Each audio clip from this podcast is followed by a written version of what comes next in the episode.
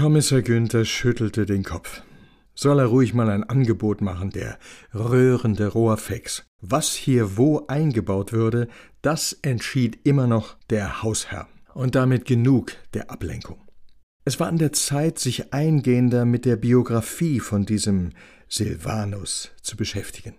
Eines wurde Kommissar Günther rasch klar. Da machte einer Karriere, und das überall, wo er hinkam. Verbrieft war sein Werdegang erst ab 1555. Über sein Leben bis dahin schien wenig bekannt. Etschländer wurde er gelegentlich genannt, ein Hinweis auf seine Südtiroler Herkunft. Sieben Jahre hatte er wohl in Wien studiert. Das musste man sich erst mal leisten können. Klang nicht gerade nach einem Alm-EI von Haus aus.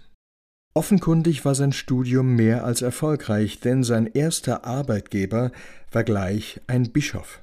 Melchior Zobel in Würzburg, sauber, und dieser Bischof machte Silvanus nicht nur zum katholischen Domprediger, er schickt ihn bereits 1556 gleich mal zum Reichstag in Regensburg und im Jahr darauf zum zweiten Religionsgespräch nach Worms, was seinem Schützling einen guten Ruf im ganzen Reich einbringt. Bischof Zobel sieht sich bestätigt, er schätzt den jungen Theologen als hochgelehrt und als talentierten Kommunikator, was manchem in Würzburg ein Dorn im Auge ist. Klaro. Er traut ihm zu, zwischen Katholiken und Protestanten zu vermitteln, mit denen Silvanus dadurch verstärkt in Kontakt kommt. Was nicht ohne Folgen bleibt, Zweifel an der katholischen Lehre kommen auf. Luther zeigt auch bei Silvanus Wirkung. Als sein Förderer Bischof Zobel 1558 ermordet wird, dauert es nicht mehr lange, bis Silvanus Würzburg verlässt. Uno, de Guck. Kommissar Günther staunte nicht schlecht. Der Mann geht nach Württemberg und wird mal eben evangelisch in Tübingen.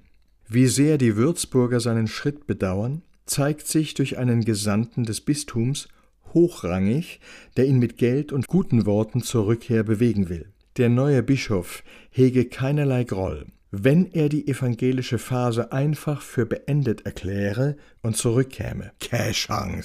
Silvanus wird evangelischer Pfarrer in Kalf. Ein Überzeugungstäter, scheint's. Gerne hätte Kommissar Günther weitergelesen, doch es nahte das nächste Fahrzeug. Diesmal ein knallrotes Sportcoupé. Der Beifahrerseite entstieg die Dande Dörle mit Sonnenbrille und Kopftuch.